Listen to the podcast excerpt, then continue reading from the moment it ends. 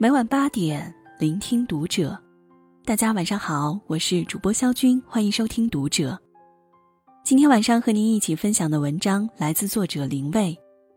你没看懂三十而已，顾家的完美是一场骗局。关注读者新媒体，一起成为更好的读者。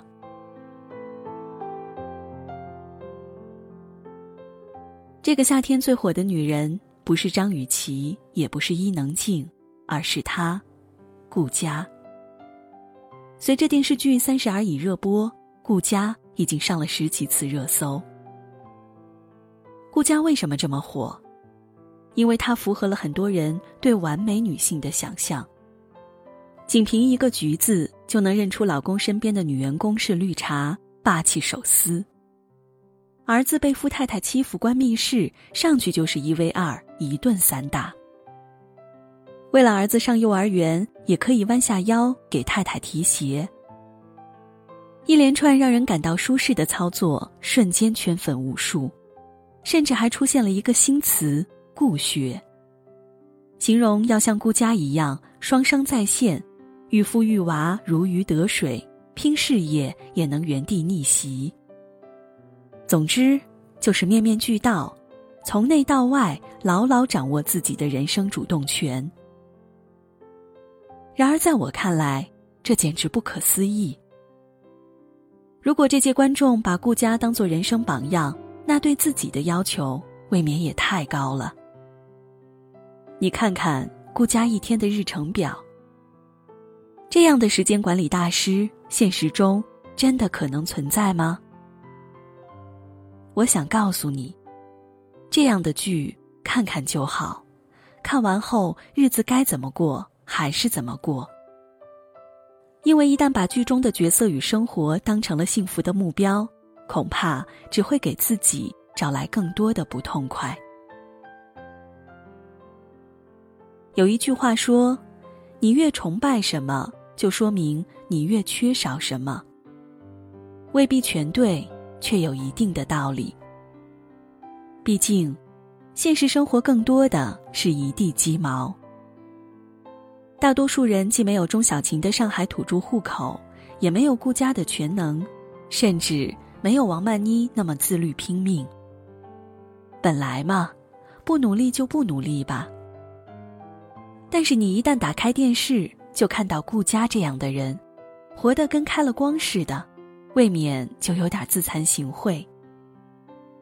他吊在半空中练习瑜伽的时候，你刚吃完晚饭，看了眼由于吃太饱而微微凸起的小肚子。他一边夸赞老公，一边把他从烟花编程师打造成徐总的时候，你刚骂完你对象怎么又乱丢袜子。总之，就是实力演绎，什么叫比你优秀的人还比你努力。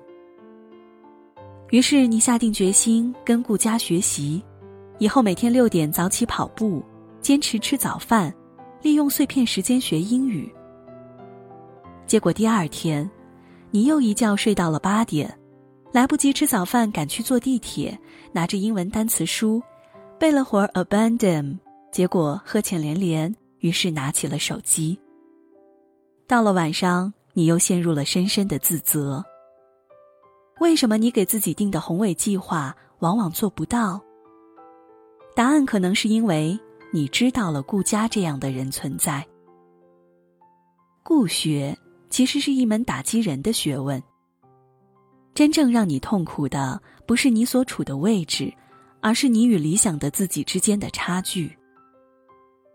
顾家是活在金字塔上层的人物，是住在大房子里令人艳羡的完美人妻。王曼妮想要过上的就是顾家那样的人生，而顾家呢，在去过顶层王太太的家之后，他想拥有的则是王太太那样的人生，而王太太的背后还有比他身份更高的富太太们，他们都以为自己在为更好的生活努力，但那个更好的生活到底是谁定义的呢？为什么买房子？就比租房子更好，为什么背铂金包就比背香奈儿入流？为什么当老板就比当编程师地位更高？永远记住，你的存在不仅满足了你的个人需求，还满足了社会的需求。个体生活意义的重要组成部分，如工作、家庭、后代、名声、创造力、宗教等等，都是社会想让我们相信和遵守的东西，也是我们获得价值观的途径。为什么社会想要愚弄我们呢？很简单，社会需要生产、再生产以及对社会准则的信任。只有这样，才能使社会具有合理性。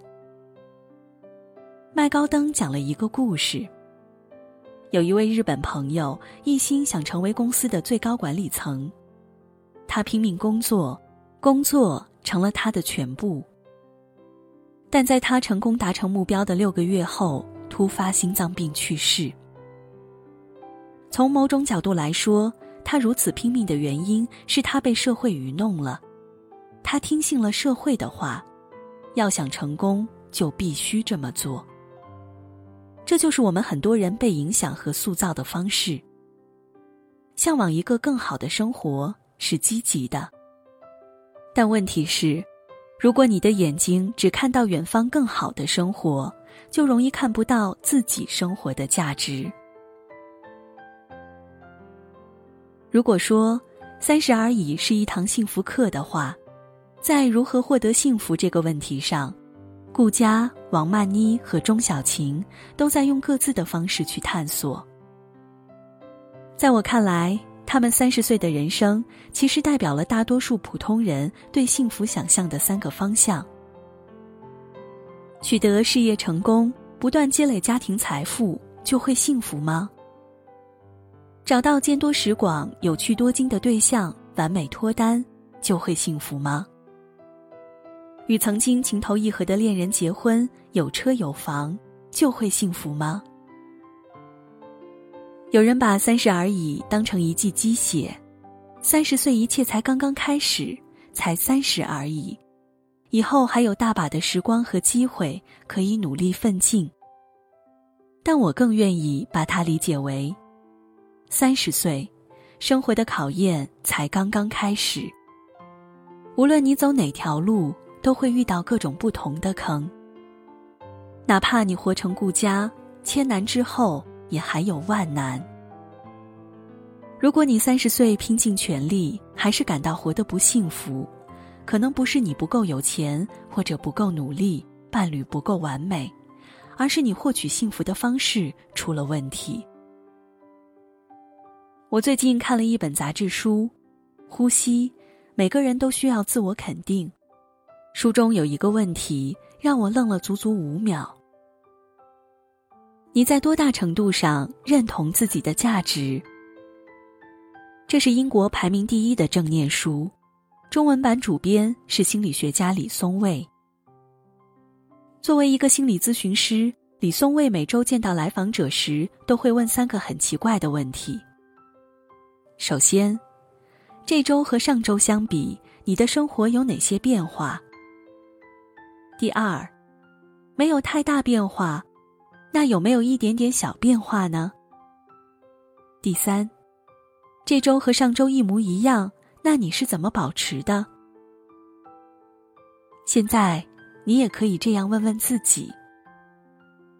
李松蔚说：“问这几个问题，是因为他发现，对于很多人来说，好像只有惊天动地的生活才值得一过。”如果习惯了那种宏大的叙事，就会有一种风险，因为看不见那些细小的价值，可能也就失去了持续积累的耐心。在很多人的想象里，改变必须充满仪式感，第一步也总是要很隆重。比如，我要活成顾家，那我就要改头换面，至少要先学会健身吧，然后要买一座高级别墅。要把老公改造成老板，要把儿子送入一流的幼儿园。越想发现差距越大，结果目标越大，越是迈不开脚步。因为对你来说，改变的另一层意思就是，有巨大的困难等着我去克服。李松蔚说：“不是的，一开始的改变其实都是不经意间发生的。它看上去普普通通，跟没变没什么区别。也许就是你今天磨磨蹭蹭吃了个早餐，还吃得毫无营养。这算什么？什么都不算。”但对于好久没吃早饭的你来说，变化已经发生了。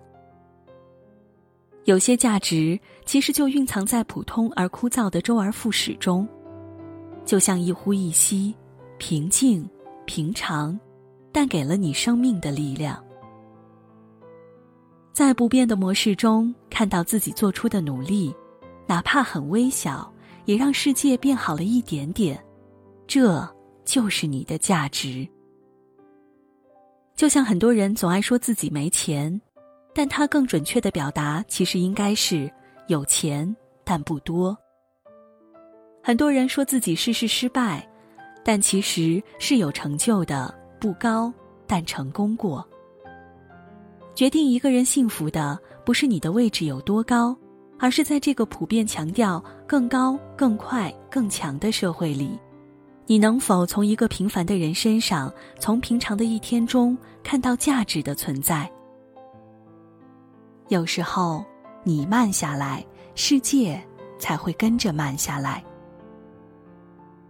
三十而已最打动我的，不是三个女主，而是每集结尾的两分钟，没有台词的路边摊一家人。妻子卖葱花饼之类的早点，儿子陪着妈妈，老公跑外卖。工作途中给儿子带礼物，他们日出而作，然后在日落的时候一起回家。哪怕有时候风雨大作，哪怕经常是一身疲累，但当路灯的暖光照到他们脸上，当风撩动被汗水浸了一天的发丝，那一刻一切都变得生动了起来。我相信，那是凡俗人生里。最有价值的瞬间，那是不同于三位女主的三十岁，那是更接近屏幕前你我的生活，没有轰轰烈烈，只有细水长流。或许，这才是这部剧的精髓吧。你不是顾家，也不用成为顾家。更值得你看到的是自己生活里那些微小的价值。他们会让你确认，你做的远不只是还可以，你做的非常好。